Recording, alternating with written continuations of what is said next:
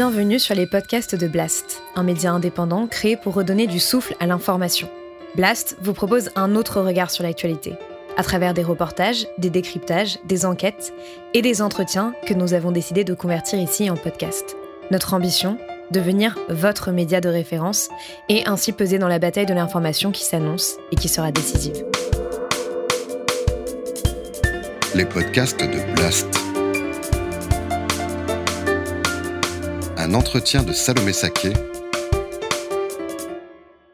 Parce que je pense qu'il y a un lien euh, alors là, on remonte à la nuit des temps entre le pouvoir euh, et la virilité. Je pense que, en fait, les hommes ont inventé le pouvoir. Mais ça vous inquiète, rassurez-moi.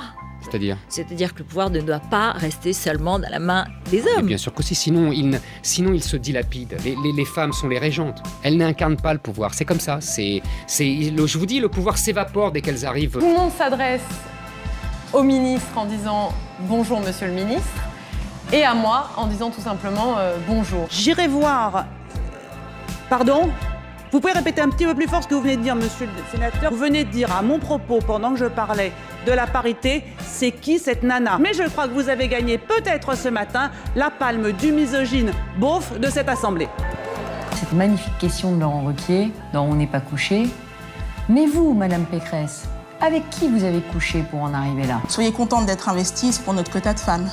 Va mettre une robe de pute pour le dîner de ce soir. Ou encore, Lorsqu'on va dans un ministère, c'est talon obligatoire. Voilà des phrases que mon invitée du jour a entendues lorsqu'elle travaillait dans un cabinet d'affaires publiques. À son poste, elle a pu observer un sexisme très ancré en politique qui explique en partie le nombre trop réduit de femmes dans ce domaine. Car oui, quand le président de la République fait des dîners de travail, il n'y convie que des hommes. À l'Assemblée nationale, lors du quinquennat précédent, il n'y avait que 38% de femmes. Les femmes président moins les groupes politiques et au Sénat, seulement 122 femmes sur 348 sièges. Et on pourrait continuer longtemps comme ça pour l'ensemble des institutions. Aujourd'hui, les femmes représentent 51,6% de la population française, mais restent minoritaires au sein des lieux de pouvoir et rien ne peut justifier une telle inégalité. Alors pourquoi la politique est-elle encore gangrénée par le sexisme? Qu'est-ce que ça fait que d'être une femme et de faire de la politique? Serions-nous mieux gouvernés s'il y avait plus de femmes au pouvoir? On en parle tout de suite dans cette nouvelle émission pour Blast. Alors Léa Chamboncel, bonjour. Bonjour.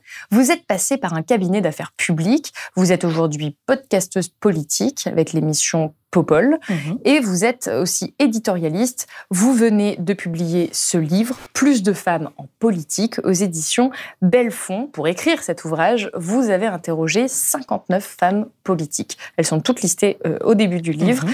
Parmi elles, l'ancienne première ministre Édith Cresson, mais aussi Sandrine Rousseau, en passant par Marisol Touraine, mais aussi des adjointes au maire, des militantes ou des chefs de section en région. Vous avez vraiment rencontré de multiples personnalités pour comprendre pourquoi il y a aussi peu de femmes en politique, et en politique au sens très large du terme, on le comprend avec les militantes notamment, et vous essayez de comprendre les conséquences que ça peut avoir sur notre société. Vous expliquez que les inégalités commencent dès les études où les hommes ont un potentiel politique bien plus grand que celui des femmes. C'est ça que vous écrivez. Pourquoi? Dans l'imaginaire collectif, en fait. C'est la notion vraiment de rôle modèle. C'est ce que je dis dans le livre à plusieurs reprises. Quand on dit, par exemple, à un petit garçon Ah, tu veux être président de la République Tout le monde va ricaner. Mais on peut y croire. On peut se dire Ah oui, tiens, peut-être qu'il va être doué pour la politique. Après tout, il fait du théâtre, il s'intéresse beaucoup à l'histoire, que sais-je. Lorsqu'il s'agit d'une petite fille, généralement, on va juste euh, se moquer d'elle et ne pas en imaginer que c'est possible. Donc il y a quand même déjà dans la société, dans la construction euh, sociologique presque aussi de nos institutions, des messages et des symboles qui sont forts et qui laissent entendre à certaines femmes et aux femmes qui se sentent vraiment euh, illégitimes pour franchir le pas que ce n'est pas leur place. Et, c'est inconscient. C'est important de le préciser. C'est des gens ne se disent pas on va empêcher les femmes de faire de la politique. Ça peut être des phrases même bienveillantes Mm. qui, ne veulent pas être euh, voilà méchantes, mais qui en réalité découragent massivement les femmes. Absolument. C'est inconscient, mais c'est aussi le résultat d'éléments très réels et très euh, palpables. C'est-à-dire la sous-représentation des femmes dans les instances politiques, ça c'est quand même quelque chose qui fait que lorsqu'on est une femme, il est difficile de se projeter de manière vraiment euh, sociologique en se disant ah oui cette femme me ressemble, j'ai envie d'être comme elle, j'ai envie et c'est possible pour moi. Même moi, aujourd'hui, il y a peu de femmes qui m'inspirent aujourd'hui en politique. Donc je peux comprendre qu'il est difficile de s'identifier aux personnes qui nous gouvernent et que pour certaines personnes, ça semble parfaitement inaccessible. Il y a aussi un enjeu de sacralisation. On sacralise la politique, on sacralise le charisme. Et souvent, ce sont des codes qui sont des codes qui sont propres à ce qu'on peut rattacher à la masculinité et beaucoup à la virilité. Une femme a du mal à se projeter dans un rôle viril. Et ça, c'est une réalité. Et d'ailleurs, on lui rappelle qu'il ne faut pas qu'elle se projette dans un rôle viril. Comment, quand une femme, quand une femme s'engage en politique, on va lui dire "Oh bah tu vas t'occuper des affaires sociales, tu vas t'occuper de la famille parce que toi, tu es certainement plus, plus attentive aux autres puisque tu es une femme. Donc il y a cette logique aussi d'essentialisation qui va dans les deux sens, hein, vraiment chez les hommes en attendant quelque chose de très viril, de très masculin, de très affirmé. On a d'ailleurs reproché à des responsables politiques de ne pas être suffisamment viril, de ne pas être suffisamment affirmé. Et on va dire aussi aux femmes, eh bien toi, par contre, tu parles trop fort, tu es trop visible tu, n'as pas les, caractéristiques que l'on attend d'une femme. Donc, on va, dans tous les cas, on va toujours reprocher aux femmes d'être soit trop visibles, soit pas assez visibles. La critique pour les femmes est beaucoup plus simple que pour les hommes. On l'a vu pendant la campagne présidentielle. Le, on en reparlera. tollé, notamment avec Valérie Pécresse. Valérie Pécresse, on lui demandait d'incarner un rôle qu'elle ne pouvait pas incarner car il ne lui ressemblait pas. On lui demandait on, le voit, on le voit avec sa voix très grave qu'elle essaie de prendre et ça lui va pas. Le pays des victimes oubliées je serai la candidate des familles. Ça ne lui va pas. Ses conseillers lui ont demandé de faire quelque chose qui était ce que Nicolas Sarkozy faisait auparavant. En plus, euh, il faut, il faut bien le dire, la majeure partie du réseau du noyau dur des républicains à ce moment-là de la campagne présidentielle, ce sont essentiellement des sarkozystes, qui ne sont pas forcément très très proches de Valérie Pécresse ou qui mm. l'admirent très peu, disons, et qui vont la pousser à faire quelque chose qui ne lui ressemble pas.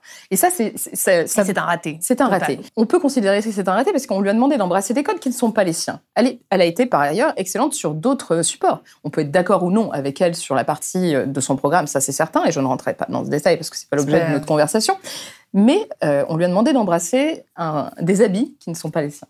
Et c'est quelque chose qu'on retrouve beaucoup chez les femmes en politique. Elles essaient d'adopter des, des, codes masculins, mais notamment au niveau de la voix, de la tonalité de la voix, c'est quelque chose qu'on retrouve beaucoup. Je pense à une Marine Le Pen qui euh, va avoir euh, une, presque une attitude physique, même presque dans la façon de s'habiller aussi, qui est similaire à celle des hommes dans notre société actuelle. En fait, c'est c'est le syndrome de la Schtroumpfette. Peut-être que vous n'avez pas entendu parler de cette, euh, cette théorie, de ce syndrome.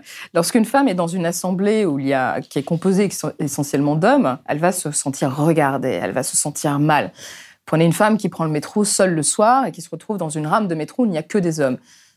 Vous le savez comme moi, on ne se sent pas à l'aise. C'est vrai. On, a, on essaie de se, de se fondre dans la masse. Lorsqu'une femme s'engage en politique, et c'est un peu moins vrai aujourd'hui dans certaines instances politiques, mais ça demeure encore une beaucoup trop réelle, beaucoup trop vraie, elle va faire en sorte de embrasser les codes pour être finalement moins visible et moins faire l'objet d'attaques. Exemple très simple, euh, on se souvient tous de l'épisode à l'Assemblée nationale lorsque Cécile Duflot, qui en plus, avant de décider de mettre une robe, s'était dit je vais prendre une robe en dessous du genou pour être convenable et qu'on ne considère pas que je suis en train de, casser les codes de la femme qui débarque à l'Assemblée nationale en robe. Elle a été eue et sifflée, mais c'était hallucinant. Monsieur le Président. Allez, écoutez Mesdames et messieurs les députés, mais surtout messieurs, visiblement. La ministre est en robe. Voilà qui suffit à déclencher un brouhaha fait d'exclamations sarcastiques, humour ou machisme pur et simple. Pour la ministre, la réponse ne fait aucun doute au Grand Paris d'aujourd'hui. Ça, ça fait euh, maintenant euh, des années et des années. J'ai travaillé justement dans le secteur du bâtiment et de la construction. J'avais pas vu ça. Voilà. On vous siffle pas sur les chantiers et on vous siffle à l'Assemblée nationale. C'est étrange. Edith Cresson me racontait que les journalistes. L'ancienne première ministre. L'ancienne première ministre, absolument, sous euh, François Mitterrand. L'ancienne, il y a 30 ans, pile poil, me racontait que lorsqu'elle descendait de sa voiture pour arriver à Matignon ou ailleurs, les journalistes l'attendaient couché au sol pour vérifier si ses collants n'étaient pas filés. Donc vraiment, il y avait quelque chose de très compliqué. Donc lorsqu'on décide d'essayer d'envisager une carrière politique, certaines femmes vont assez naturellement, mais c'est presque une question de survie, adopter les codes masculins. Et c'est de plus en plus vrai si cette instance euh, est composée essentiellement d'hommes. Si par exemple vous avez 10% de femmes, 90% d'hommes, les 10% de femmes vont être nécessairement et naturellement tentées de faire comme les hommes et de répéter ces codes. J'aimerais revenir sur une des notions que vous abordez. Vous dites il ne faut pas mettre toutes les femmes dans le même sac puisqu'elles ne défendent pas toutes la même chose. Hein. Mm. Certaines défendent même des idées sexistes, mm. mais dans l'ensemble, elles ont un point commun, c'est la discrimination à laquelle elles sont toutes confrontées. Vous écrivez, après avoir obtenu le droit de vote, les femmes sont passées du statut d'exclus à celui de quota, une case à cocher, au mieux une simple valeur ajoutée, au pire une intruse, mais jamais une évidence démocratique. Comment est-ce que se traduisent ces discriminations politiques? Lorsque j'ai décidé d'écrire ce livre, c'était après avoir discuté avec plusieurs femmes en politique, et c'est parti d'une intuition. Souvent, les travaux de recherche, que ce soit en journalisme ou en, dans le, dans le monde de la recherche scientifique partent d'intuition. Moi, mon intuition, c'était que toutes les femmes avec qui je parlais, peu importe leur bord politique, peu importe leur niveau de, responsabilité, leur degré de responsabilité, que ce soit ministre ou encore députée, euh, adjointe au maire, simple militante euh, engagée dans un parti politique, j'avais le sentiment qu'elles partageaient quelque chose de commun. Il était difficile de vraiment mettre des mots ou le doigt dessus très précisément. Donc c'est pour ça que je me suis je me suis embarquée dans cette euh, longue série d'entretiens. Et en fait, euh, ce qui revenait constamment, c'est que les femmes sont invisibilisées. Les femmes sont euh, maltraitées de manière générale, que ce soit physiquement, mais aussi psychologiquement. Les femmes sont considérées comme étant particulièrement incompétentes. On leur demande de faire leur Il y a une présomption d'incompétence quand on est une femme en politique. Absolument, il y a une présomption d'incompétence, ce qui fait qu'elles doivent travailler dix fois plus que les hommes pour prouver qu'elles sont légitimes là, d'être présentes. Donc ça, ce sont des choses qui reviennent, mais systématiquement. Et il y a aussi quelque chose que j'ai remarqué et qui est plus vrai pour les femmes qui ont atteint un certain nombre, enfin un certain degré de responsabilité dans leur poste. Donc là, je pense à des présidentes de commission à l'Assemblée nationale ou encore au Sénat. Euh, il y en a quand même plus à l'Assemblée nationale, moins au Sénat, il faut bien le dire. Ou des, femmes qui ont pris des responsabilités importantes dans leur parti politique. À un moment donné, il y a un plafond de verre qu'elles ont vraiment beaucoup, beaucoup de mal à dépasser. Et ça, ça crée énormément de frustration. Ça crée énormément de crispation aussi dans les partis politiques. On se rend compte que les femmes, souvent, sont c'est pour ça que je dis, euh, sont passées à un statut de quota, sont souvent euh, prises et instrumentalisées sur euh, des campagnes politiques. Ça, il faut quand même bien l'admettre. On connaît un grand spécialiste actuellement de ça. Absolument. Et d'ailleurs, c'est assez, à ce titre, l'accord qu'il y a eu entre les partis de gauche pour créer la NUPES dans la perspective des élections législatives a eu des conséquences dramatiques pour de nombreuses femmes. C'est-à-dire que les premières qui ont été sacrifiées pour cet accord au profit d'hommes qui sont là depuis un certain temps, ce sont des femmes. Et souvent, ce sont des jeunes femmes racisées. Donc, il y a quand même des choses très, très importantes à, dénoncer. Donc, les partis investissent des femmes parce que c'est une obligation légale. Donc on est dans une parité de façade, de chiffres. Et quand on va voir derrière qui décide, qui a véritablement les responsabilités politiques et le pouvoir, généralement ce sont au sein des partis, mais encore aujourd'hui au sein des institutions, majoritairement des hommes. Vous revenez sur votre expérience dans un cabinet d'affaires publiques. Je le disais en introduction, euh, vous racontez que pour séduire des décideurs publics, euh, vous entendez dans ce cabinet euh, mettre une robe de pute pour le dîner de ce soir, ou encore lorsqu'on va dans un ministère, les talons c'est obligatoire. Alors je vous cache pas que de mon côté, pour avoir quand même côtoyé euh, des hommes politiques par le biais simple des interviews, ça m'a même pas étonné parce que c'est vrai qu'on mm. sent quand même, euh, évidemment pas toujours, mais parfois euh, un sexisme très ancré. On sent que parfois des hommes politiques essaient de créer des rapports de séduction. Mais mm. là, ce que vous décrivez, c'est quand même un phénomène tentaculaire. Est-ce que c'est encore comme ça aujourd'hui? Est-ce que c'était pas quand même des trucs d'il y a 30 ans? Parce que les gens qui nous regardent, qui côtoient pas personnellement, les politiques se disent mm. non mais quand même, euh, mm. c'est un truc de, Moyen Âge, ça, ça se fait plus. Euh, est-ce que c'est encore le cas aujourd'hui que les femmes soient vues comme des objets euh, sexuels en fait? Absolument. Et je vais aller encore plus loin que ce qu'il y a dans le, dans, dans le livre. J'en parle à un moment donné sur les questions des violences sexuelles et sexistes en politique. Ce qui se passe dans les institutions politiques aujourd'hui est quelque chose de gravissime. Il y a euh, l'Observatoire sur les violences sexuelles et sexistes qui permet euh, de vraiment mettre au grand jour un certain nombre d'affaires. Avant ça, il n'y avait rien. C'est-à-dire que cet observatoire est né de, du mouvement MeToo politique qui a pu enfin émerger, qui a cherché à émerger pendant des années, mais qui a eu énormément de mal à, pouvoir émerger en novembre 2021, issu de la tribune euh, qui demande en fait aux partis qui demandait aux partis politiques de ne pas investir des hommes auteurs de violences sexuelles ou sexistes ou accusés ou mis en cause pour les élections. Alors c'est là qu'on va vous répondre. Euh, j'aimerais qu'on débunk un peu cet argument.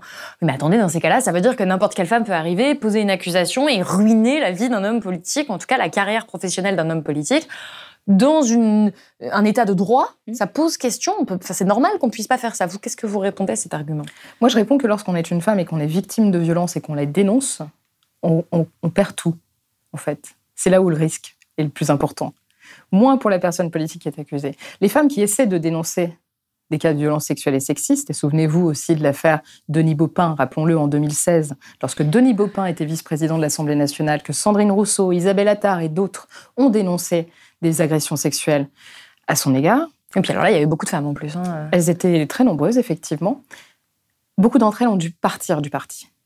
Elles ont quitté la politique. C'était le cas de Sandrine Rousseau. Sandrine Rousseau a dû se mettre en retrait de la politique. Beaucoup de femmes avec qui j'ai parlé ne veulent pas témoigner, ne veulent pas dénoncer, parce qu'elles savent qu'elles vont tout perdre. Et vous dites d'ailleurs euh, aux journalistes, attends, arrêtez de vous de forcer les victimes, enfin pas de les forcer, mais de les encourager très vivement. Et moi, je, mais oui, mais moi je comprends. Mm. En tant que journaliste, euh, si j'ai une femme qui vient, enfin si je sais qu'il y a un homme qui est un agresseur, en tant que journaliste, j'ai envie de mener mon enquête et de dénoncer ça dans la presse. Or, très régulièrement, ça m'est déjà arrivé, on est face à des femmes qui nous disent mais non, mais moi je peux pas dénoncer, je vous le dis, mais je veux pas le, le dire publiquement. Et du coup, c'est quand même une situation très compliquée. C'est très très compliqué, effectivement, mais juste pour revenir donc sur cette question euh, que vous soulevez, c'est un argument qui ressort euh, très souvent. Aujourd'hui, les institutions, en tout cas euh, politiques, et là, je parle des partis politiques parce qu'il y a un, enjeu très important aussi de famille politique, qui fait que lorsqu'on est une femme et qu'on veut dénoncer, quel que soit l'acte d'ailleurs, mais souvent ce sont des agressions sexuelles et sexistes, ou des viols même, on nous dit, écoute, c'est pas le moment, ça, on est en campagne. Euh, je ne pense pas que ce soit le moment de venir euh, jeter l'opprobre sur, euh, sur le mouvement. Je pense qu'on n'a pas besoin de ça maintenant. On va continuer notre campagne et puis on verra après. C'est très difficile en fait. Je pense que je, je, je, ne veux pas me mettre à la place d'un homme qui serait injustement, injustement accusé. Ça c'est sûr. Je, ne sais pas ce que c'est. Mais je pense sincèrement que lorsqu'on est une femme et qu'on est victime de violence et qu'on dénonce ces cas de violence, déjà, c'est parce qu'on les a subis dans 98% des cas. Mais il y a seulement 2%, euh, de fausses accusations. Donc quand même, je pense que là, les chiffres parlent. On n'a plus besoin d'arguments euh, aussi forts que celui-ci. Et par ailleurs, on sait qu'on s'expose à un calvaire. Un calvaire parce qu'on risque déjà de ne plus retrouver d'emploi. C'est-à-dire que, par exemple, les assistantes parlementaires avec lesquelles j'ai parlé et qui m'ont dit j'ai été euh, victime d'agression, je ne veux pas témoigner, je ne veux pas saisir la commission euh, de l'Assemblée nationale et ou du Sénat ou, du parti euh, dans lesquels elles sont, parce que je vais être euh, étiquetée comme celle qu'il ne faut pas embaucher ou plus embaucher. Donc ça veut dire que parler, ne serait-ce que saisir ces instances, comporte en soi un risque. Donc je pense qu'une femme qui a l'intention uniquement de nuire en considérant que de toute façon elle est en phase de tout perdre, de ne plus retrouver d'emploi potentiellement, de vraiment avoir une carrière parfaitement salie, un nom sali aussi, parce que les hommes sont très très forts dans ces moments-là pour se soutenir. Ils sont très forts, on se souvient quand même, c'était aberrant de voir que Nicolas Hulot était sur, sur un plateau télé avant que le reportage ne soit diffusé. Donc imaginez un peu l'entraide aussi. Ces femmes ne bénéficient pas de cette entraide-là. En venant ici, vous devancez la diffusion d'une enquête de nos confrères de France 2, et plus, précisément du magazine Envoyé spécial. L'expérience que je vais livrer aujourd'hui montre que dans le monde dans lequel on vit, être innocent ne permet plus de dormir tranquille. Donc, je pense que c'est plus difficile pour une femme de témoigner que pour un homme de devoir se retourner d'une fausse accusation. Alors sans aller jusqu'aux agressions et à la violence physique dont vous parlez, qui existe, et euh, je, je, me permets de rappeler que Paloma Moritz a fait une émission à ce sujet entière sur Blast, euh, sur le MeToo politique, que je vous invite vivement à regarder. Euh, moi, j'aimerais revenir à une, une, partie que vous avez intitulée Men's World. Et à l'intérieur de cette, de cette partie, vous vous référez à des séries comme Baron Noir. Baron Noir, pour vaincre, faut haïr crois que le petit prolo s'est mis à genoux devant le grand penseur Il parle du peuple du matin au soir, mais il pue le mépris de classe. L'extrême droite cesse d'être extrême.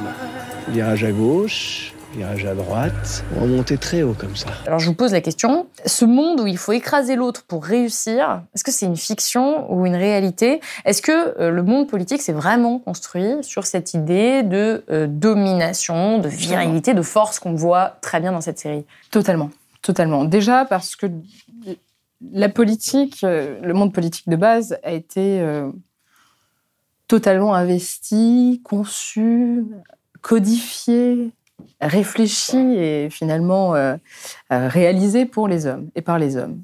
On le voit quand Emmanuel Macron parle d'une discussion d'homme à homme avec Gérald Darmanin. C'est ces codes virilistes qui sont repris. Alors, il y a les codes virilistes qui sont omniprésents, c'est sûr. Il y a aussi le traitement médiatique, la façon dont on parle de politique. Aujourd'hui, souvent, on va convoquer l'univers sémantique guerrier, euh, du combat, on va parler de duel politique, on va parler d'adversaire politique, on va dire qui a plié l'autre, qui a été euh, plus fort que l'autre. On convoque constamment cet univers qui est quand même assez surprenant, en fait, parce que la politique, en tout cas pour moi, et c'est la définition que je, que je, que je, que je préfère, c'est faire société. C'est-à-dire dans quel monde souhaitons-nous vivre ensemble?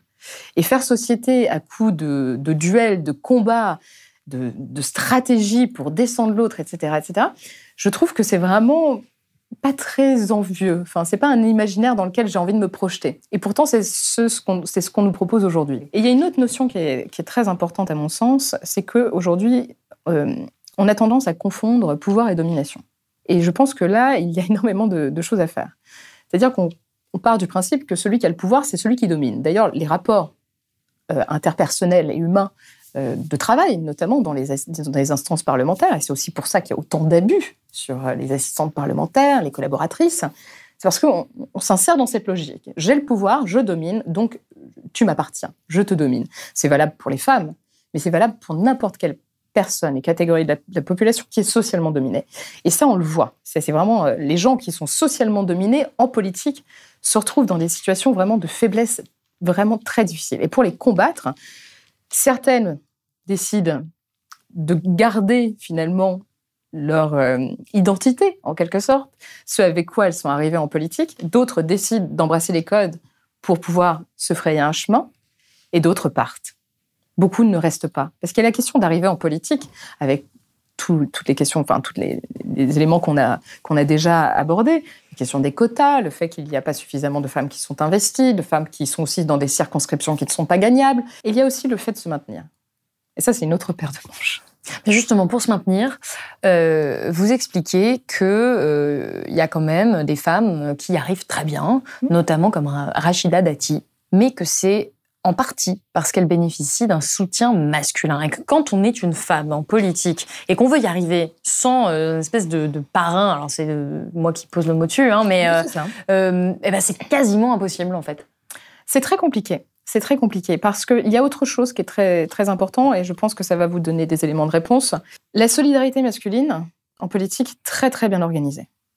Comment elle se traduit Elle se traduit par des temps informels, des temps informels de sociabilisation.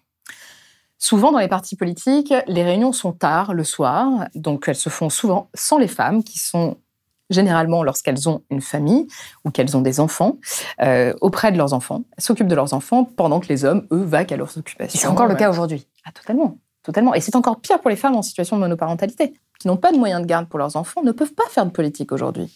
Parce que les réunions sont tard le soir, 20h, 21h, etc. Donc déjà ça, faudrait le changer et faire en sorte que les réunions peut-être soient plus tôt.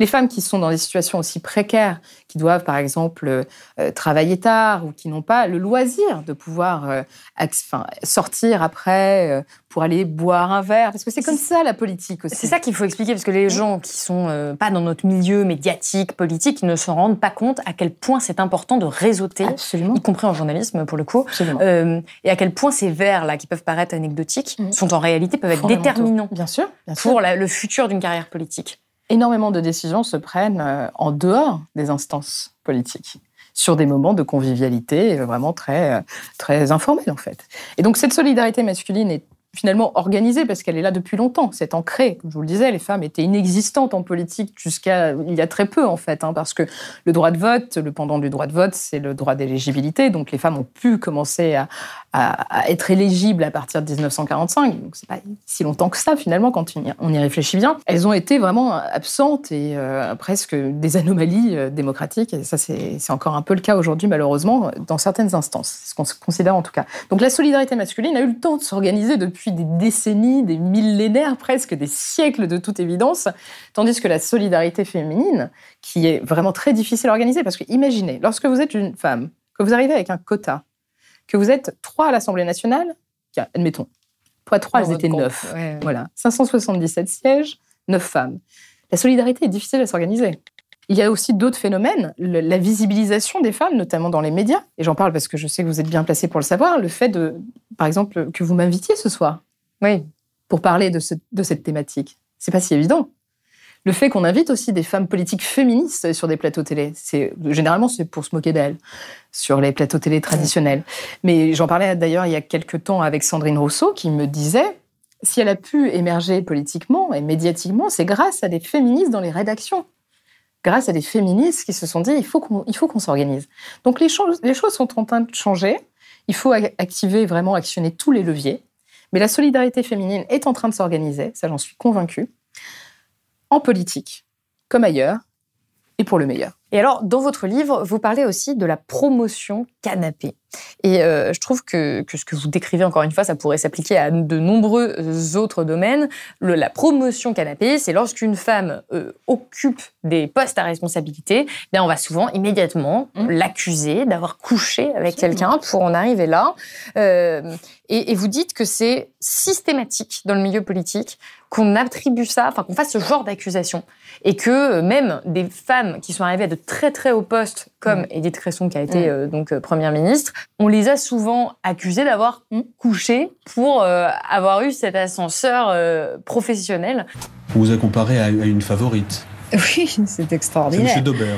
Regardez le parcours de Mme de Pompadour, regardez le parcours euh, d'Édith Cresson. Il y a un parallélisme certain. Monsieur Daubert, 200 ans après la Révolution française, euh, vit toujours dans un boudoir. Euh, en quoi ça participe, ça, à cette, cette ambiance sexiste? Est-ce que c'est vrai déjà? Est-ce qu'il y a des femmes qui couchent pour y arriver? Alors ça, je ne sais pas. moi, je n'ai pas de cas concret en tête. Et je dis ça parce qu'en préparant cette émission, j'ai discuté, discuté avec un homme qui m'a dit bah oui, mais en même temps, euh, il y a sûrement beaucoup de femmes qui le font. Alors oui, en fait, la réponse c'est oui. Oui, il y en a qui le font. Parce qu'il y en a qui pensent que c'est la seule solution parfois. Et, et c'est là où on rentre encore dans ces logiques d'emprise et de domination et de pouvoir. C'est parce qu'elles sont tellement en minorité, c'est tellement compliqué, tout est tellement plus difficile. Vous dites même jusqu'à prendre la parole, c'est plus compliqué, mm. tout est tellement plus laborieux, elles mm. doivent travailler et plus qu'en fait certaines en viennent à, coucher, mais vraiment mm. parce qu'elles le voient comme un outil, euh, un des seuls outils qu'elles ont. Parce que aussi le rapport de domination est trop fort. C'est l'emprise vraiment, et c'est encore là où là on va convoquer la notion du consentement et comment un consentement libre et éclairé euh, est nécessaire dans, dans un rapport euh, sexuel intime notamment avec quelqu'un qui est son supérieur hiérarchique, imaginez. Euh, il y a des femmes, moi, qui m'ont dit euh, qu'elles avaient peur de refuser les avances d'hommes politiques, parce qu'elles pensaient que ça allait être euh, mal pris, mal pris, et qu'en plus, ça allait leur porter préjudice professionnellement. Je n'ai pas de cas de femmes qui m'ont dit j'ai couché avec un tel pour obtenir un poste. Ça, non, jamais. Je n'ai pas d'exemple en tête et je crois que je n'en connais pas. Mais je, connais des femmes qui m'ont dit euh, j'avais peur de dire non. Et dans ces cas-là, ça s'appelle un viol en fait. alors dans tous les cas, qu'elles disent non, qu'elles ne disent pas non, on les accuse d'avoir couché parce qu'on se dit c'est pas possible qu'elles en soient arrivées là juste avec leurs ben compétences. Ce serait trop simple, évidemment. Bah, quand on est dans un procès en illégitimité constant, évidemment, on peut, ne on peut pas imaginer qu'une femme soit suffisamment compétente pour, euh, pour gérer un pays, par exemple. Imaginez. C'est pas possible. C'est l'ironie, bien sûr. Euh, oui, non, bah oui. non, mais pour, pour, compléter quand même euh, cet aspect-là, parce que ça semble, ça semble euh, important de le souligner, on, vous donniez l'exemple d'Edith Cresson, qui était considérée comme étant la maîtresse de, de, Mitterrand. Marisol Touraine me racontait que tout le monde pensait qu'elle avait couché avec Lionel Jospin, alors que ce n'était absolument pas le cas. c'est encore. Alors, on peut imaginer que c'est des choses d'un ancien monde, qu'on se dit, bon, bah, aujourd'hui, c'est des choses qui n'existent plus. Mais j'ai encore des cas concrets d'exemples. Je pense à une jeune, une jeune collaboratrice qui était à l'Assemblée nationale, au Sénat, je ne sais plus, qui devait avoir 21, 22 ans. Sa, famille lui disait T'as dû, as dû coucher quand même pour réussir. Mais sa famille. C'est pour ça que ce livre m'a vraiment beaucoup parlé et je, le conseille à ceux qui, qui nous regardent. Parce qu'en tant que journaliste, c'est des bruits de couloir qu'on entend tout le temps. Quand on va essayer de comprendre, et c'est notre métier, euh, ce qui se passe dans les institutions, pourquoi telle mm. personne a été nommée, on va très souvent nous répondre mais c'est sûr, elle a couché. Ça revêt encore de, cette, de cet imaginaire qui est euh, les femmes ne sont pas à leur place en fait. Ou alors si elles sont à leur place, c'est juste pour euh, bah, faire plaisir aux hommes, donc coucher avec eux, pour être leur assistante, pour être leur adjointe au maire, pour ceci, pour cela. Donc je suis ravi d'avoir une secrétaire aussi jolie. Pardon? Non, je leur dis que je suis ravi d'avoir une secrétaire aussi jolie. Je ne suis pas votre secrétaire. Vous êtes la secrétaire de qui alors? De personne. Je suis lieutenant-colonel de l'armée israélienne. Et l'idée est que nous travaillions ensemble, d'égal à égal. On en reparlera quand il faudra porter quelque chose de lourd. Cet imaginaire-là, il nuit vraiment à, la possibilité même collective qu'on peut avoir de prendre les femmes au sérieux en fait quand elles quand elles s'expriment et de de pas euh, parler d'autres choses en ce qui les concerne. Alors que ça peut être leur vie personnelle, mm. ça peut être leur physique. On l'a beaucoup vu par exemple avec Marlène Schiappa, euh, dont encore une fois on peut décrier la politique, Absolument. les déclarations, mais il y a eu un nombre d'attaques absolument incalculable mm. euh, sur euh, son physique, sur sa manière de parler. Elle avait une voix trop aiguë pour certains. Euh, et c'est vrai que ça, ça nuit à la, à la, possibilité de prendre les femmes au sérieux et aussi à la possibilité pour les, les aspirantes à faire de la politique à, se lancer en fait parce qu'on se dit très là ça a l'air ça a l'air violent quand même. Mais en plus c'est d'autant plus dissuasif qu'en fait si on accumule toutes ces barrières, du fait que bah, quand on est une femme, les codes font qu'en politique, on se sent pas tout à fait à l'aise. Moi, je suis pas très à l'aise avec des codes virilistes, je dois l'admettre. Alors, il y a déjà ça. Ensuite, il y a aussi les questions des violences que vous êtes susceptible de subir. Encore des chiffres, parce que c'est important. On va nous dire, oh bon, il y en a peut-être pas tant que ça, c'est des cas isolés, etc. Eh bien, non, figurez-vous. Il y a un, un sondage qui a été réalisé par une association qui s'appelle Chères collaboratrices, qui malheureusement a été dissoute, qui est une association qui a été créée en 2018 à l'Assemblée nationale pour prendre en compte justement les questions de harcèlement sexuel et sexiste et aussi les agressions. Elles ont euh, commencé leur activité en faisant donc ce sondage et en demandant, aux femmes euh, de l'Assemblée nationale qui travaillaient à l'Assemblée nationale si elles avaient eu des personnes avec des comportements inappropriés, si euh, elles avaient été victimes d'agressions. Bien, figurez-vous qu'une sur cinq disait qu'elle avait subi une agression sexuelle. Une sur cinq. C'est beaucoup. Beaucoup trop. Et puis après, il y a encore une fois le côté agression. Donc évidemment, il faut en parler. Mm. Mais il y a aussi ce côté drague. Absolument. Et, je me permets d'en parler parce que moi, en mm. tant que jeune journaliste, alors c'était plus trop maintenant, mais il y a quelques années, mm. quand j'étais euh, dans des petits médias, que j'essayais d'interviewer des hommes politiques et que j'étais, euh, euh, comment dire, j'avais pas derrière moi un gros média pour me légitimer, c'est des comportements que j'ai pour le coup, euh, euh, eu à, subir à de très nombreuses reprises. c'est des hommes politiques qui se confondent une interview avec un plan drague. Ça, c'est un truc ah bah, très classique, vraiment. Mais, vous savez, c'est assez intéressant ce que vous êtes en train de dire, parce qu'en fait, j'ai essayé de me casser un peu la tête pour comprendre ces rapports, pour comprendre pourquoi il y avait autant de violence en fait en politique et surtout de violence sexuelle et sexiste, pour comprendre ça. Parce que c'est quand même, je ne dis pas qu'il n'y en a pas ailleurs. Moi, je, je vous parle de politique puisque c'est mon domaine d'expertise. Et je trouve que c'est quand même particulièrement présent. D'ailleurs, le MeToo politique a mis énormément de temps à émerger, énormément de temps à émerger. Et encore, c'était une vaguelette par rapport à d'autres vagues MeToo, on, peut, on peut bien le dire. Et ce qui est euh, intéressant de noter, c'est qu'en fait, le milieu politique est un milieu où on vit entre soi. C'est un entre-soi, où les rapports entre euh, la vie personnelle et la vie professionnelle, euh, la, frontière est très très poreuse. Et beaucoup de personnes ont tendance à tout confondre. Et ça favorise ce type de, comportement. Donc il faut aussi, je pense, créer des safe places avec un, environnement de travail qui soit vraiment protecteur des, des assistantes parlementaires, des collaboratrices d'élus, etc. Ça, c'est vraiment une piste nécessaire à élaborer. Par exemple, quand vous prenez à l'Assemblée nationale, vous savez, il y a des appartements où les élus qui vivent loin dans en circonscription, viennent de circonscriptions assez éloignées, ont un, lit. Lorsque vous êtes en train de travailler avec euh, votre boss, vous n'avez pas envie qu'il y ait un lit à côté. C'est très étrange. ou euh, je vais aller, je vais pousser un peu loin, mais c'est quels sons qui traînent ou que sais-je. C'est trop intime, on n'a pas besoin de ça. Et beaucoup de, femmes m'ont dit qu'elles se sentaient excessivement mal à l'aise de se retrouver dans ces situations-là. Donc il y a aussi cet environnement qui est particulier et où il est. En fait, rien n'est fait pour que les femmes soient mises à l'aise. Enfin, c'est fou. Quoi. Quand on lit votre livre, à la fin, on se dit ok, euh, tout s'explique parce que c'est de A à Z, il n'y a rien qui permet euh, aux femmes euh, de d'être de s'épanouir, de s'épanouir en politique mm. en réalité. Exactement. Et j'aimerais revenir sur le cas de deux femmes politiques pendant cette campagne présidentielle qui ont fait quand même beaucoup de bruit. C'est Anne Hidalgo et Valérie Pécresse. Mm. Alors les deux, elles ont fait ce que beaucoup ont qualifié dans les médias de mauvaise campagne. elles ont d'ailleurs obtenu des scores historiquement catastrophiques pour leur parti, il faut quand même mm. le dire. Euh, pourtant, elles représentaient des partis qui, il y a encore dix ans, dominaient le, pays. Euh, certains ont dit qu'elles avaient été mises là, un petit peu, pour euh, incarner cette déchéance, puisque de toute façon, ces partis étaient déjà en train de s'effondrer avant cette campagne-là, et qu'on s'est mm. dit, bon, on va mettre des femmes, et mm. comme ça, elles, elles, porteront la responsabilité de la défaite politique. Vous êtes d'accord avec cette analyse? Absolument. C'est ce que vous l'avez dit, c'est des partis qui dominaient le, paysage politique français il y a dix ans. Honnêtement, entre nous, est-ce que, admettons, en octobre dernier, lorsqu'il y a eu euh, le congrès du PS pour euh, désigner Anne Hidalgo pour la présidentielle, pour la, en tant que candidate pour le parti, si à ce moment-là, le Parti socialiste avait été dans les sondages, à, peu près 20-25% d'intention de vote, est-ce que vous pensez vraiment que d'autres personnes ne seraient pas venues essayer de venir remporter le ticket? Un, un Bernard Cazeneuve, c'est impossible. C'est impossible. C'est votre analyse. C'est aussi, ça le gros problème. C'est qu'il y a énormément de choses qui sont difficiles à prouver, à mesurer. difficiles à mesurer.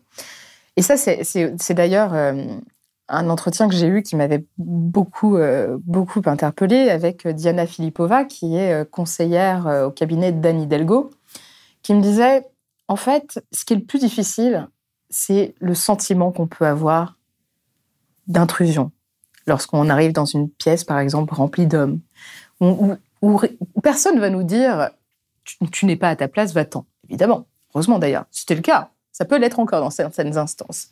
Par exemple, euh, les conseils municipaux, les élus femmes se retrouvent avec euh, leur micro coupé. Que vous attaquiez le maire, ça ne me gêne pas. Moi, je veux bien encaisser. Et quand d'un moment, ça chauffe les oreilles. Mais là, si vous commencez à passer en revue tous les élus de, la majorité, c'est pas l'objet. Alors, Madame Rabi, ou vous changez de ton, ou je vous coupe le micro. D'accord On est bien d'accord Vous arrêtez vos petites attaques perfides individuelles. C'est indécent. Voilà. Alors, vous arrêtez ou vous continuez? Si vous continuez sur ce ton-là, je coupe le micro et je passe la parole à M. Massias. C'est d'accord? Parce qu'on n'a pas envie de les entendre. C'est vraiment, mais c'est, on a l'impression que c'est des cas isolés, c'est constant. Alors, il y a quelques cas, heureusement, qui commencent à être médiatisés. Et c'est pour ça aussi que le travail que vous faites est fondamental. Parce qu'il y a aussi la nécessité de rendre la, parole politique publique pour montrer un peu ce qui se passe dans les instances de, de pouvoir. C'est quand même assez important et ça a beaucoup aidé les femmes, il faut le dire. Et donc, euh, Diana Filipova me disait le pire, c'est les choses qu'on ne peut pas euh, expliquer, parfois même soi-même. On se dit non, non, mais je, délire en fait. Euh, c'est juste un sentiment euh, que, j'ai l'impression que je suis pas à ma place. Mais bon, personne me dit tu n'es pas à ta place. Personne. Mais il y a ce sentiment. Voilà, des petites choses, des regards, des, attitudes. Et ça, c'est des choses qui sont vraiment très difficiles à, à capter en fait. Et ça, je pense que Là où on a encore beaucoup de travail à faire sur les trucs qui sont objectivement euh, évidents, on a encore beaucoup de choses à faire, mais le dernier combat, à mon avis, se situera là. Vous disiez, il y a une pression dans les partis, dans les institutions mm. à l'encontre des femmes, mais j'ai eu la sensation qu'il y avait aussi une pression populaire contre ces deux femmes politiques, donc Valérie Pécresse et Anne Hidalgo, qui ont subi euh, des, vagues vraiment de moqueries ah à très grande échelle dans les médias par les personnes euh, telles que, j'allais dire telles que vous et moi, mais telles que les personnes qui nous regardent aujourd'hui, c'est-à-dire qui n'ont pas forcément un pied dans la politique, mm. mais qui se disent mais c'est des cruches. Oui, c'est un peu ça, mais c'est un peu facile hein, en fait euh, de dire ça de dire c'est une cruche parce que voilà c'est une femme et parce que j'aime pas sa voix ou alors euh, t'as vu ses cheveux. Enfin, c'est, vous, ce que vous dites, c'est que pour le même niveau d'incompétence, mm. on va jamais s'acharner de la même façon. Non, c'est sûr. Sur un homme. C'est-à-dire que. Je vais vous donner des exemples très concrets. Valérie Pécresse, elle a raté un meeting. On peut l'admettre, c'était pas le meeting du siècle. Hein. Je pense qu'on est d'accord là-dessus et on peut le dire. sans être sexiste. François Fillon était dans des affaires de d'emploi fictif, d'abus de position dominante, etc., etc., dans un certain nombre de...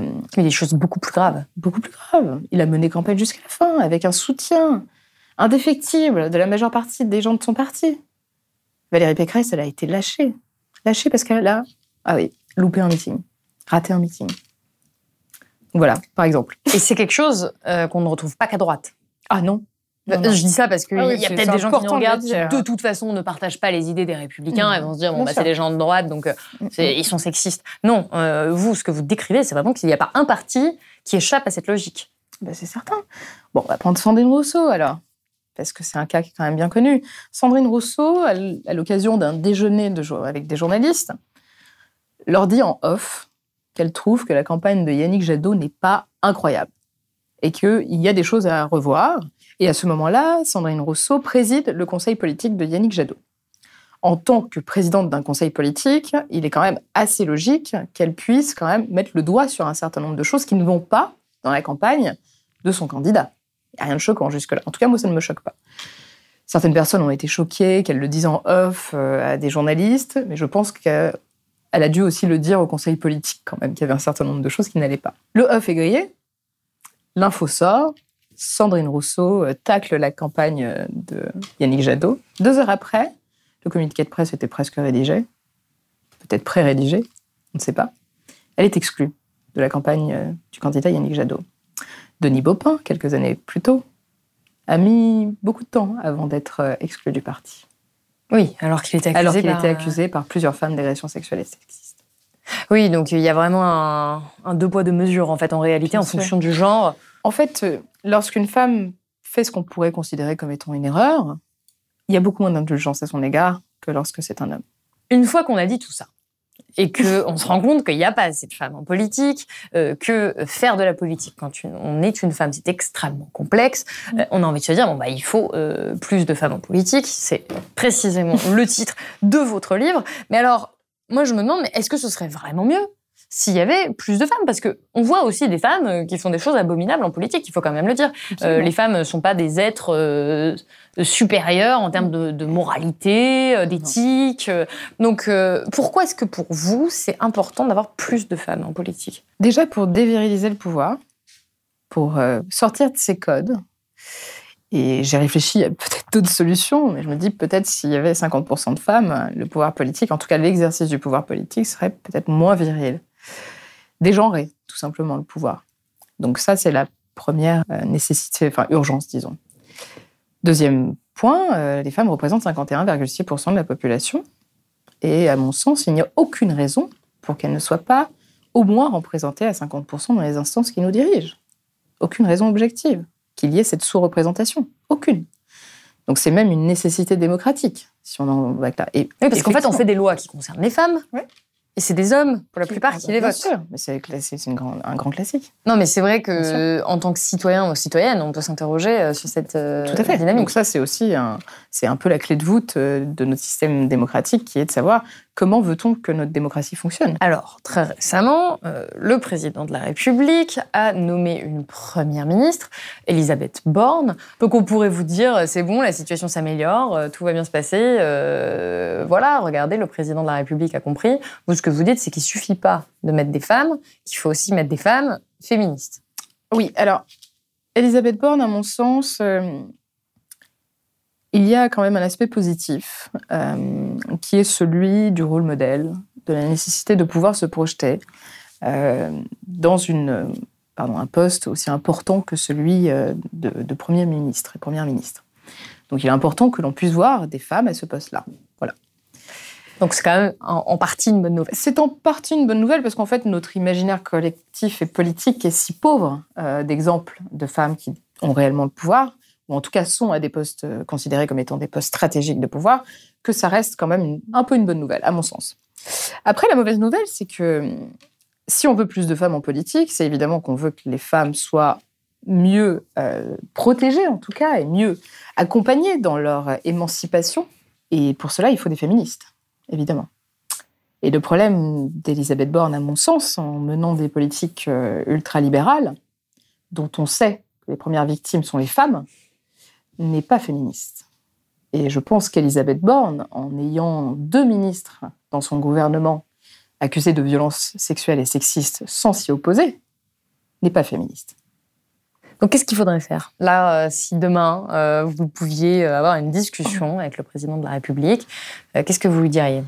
Moi, je lui dirais qu'il faudrait sortir des effets d'annonce et du marketing, en fait. Qu'il faut arrêter de dire qu'on va mettre une femme à la tête de l'Assemblée nationale, qu'on va faire de la lutte contre les violences sexuelles et sexistes et de l'égalité femmes-hommes la grande cause du quinquennat, et qu'il faudrait réellement agir, en fait. Hein. Euh, on a une expertise euh, féministe associative dans le domaine associatif qui est très très développée. Cette expertise est nécessaire pour les pouvoirs publics, pour la compréhension euh, des impacts que peuvent avoir de manière, les répercussions pardon, que peuvent avoir certaines politiques publiques pour les femmes. Et ça, c'est quelque chose qui est complètement absent de la logique de gouvernance du gouvernement actuel et d'Emmanuel Macron. Exemple très concret, crise Covid, crise sociale, plan de relance. Les secteurs concernés par le plan de relance sont des secteurs où les femmes sont très absentes. La tech et le secteur de l'énergie essentiellement. Les femmes sont les grandes oubliées du plan de relance. mais là, on va vous dire, c'est pas parce que c'est des femmes ou que c'est des hommes, c'est parce qu'en réalité, on avait besoin de relancer la tech et l'énergie. C'est un choix politique. On aurait pu euh, décider de, mettre davantage d'argent dans les métiers du soin et d'aider la personne qui sont très féminisées et très précaires. Merci beaucoup Léa Champoncel d'avoir été avec nous. Je rappelle euh, que votre livre Plus de femmes en politique est disponible aux éditions Belfond. Merci. Si vous avez aimé ce podcast, s'il vous a été utile, n'oubliez pas de nous mettre des étoiles ou de le partager autour de vous sur vos réseaux sociaux. Blast est un média indépendant, et si tous nos contenus sont en accès libre, c'est grâce au soutien financier de nos blasters et abonnés. Pour nous soutenir, faites un nom unique ou mensuel et rendez-vous sur blast-info.fr. Blast, c'est aussi une web télé disponible sur YouTube et Peertube et présente sur tous les réseaux sociaux. Alors suivez-nous et pour ne rien rater de nos contenus, abonnez-vous sur notre chaîne YouTube.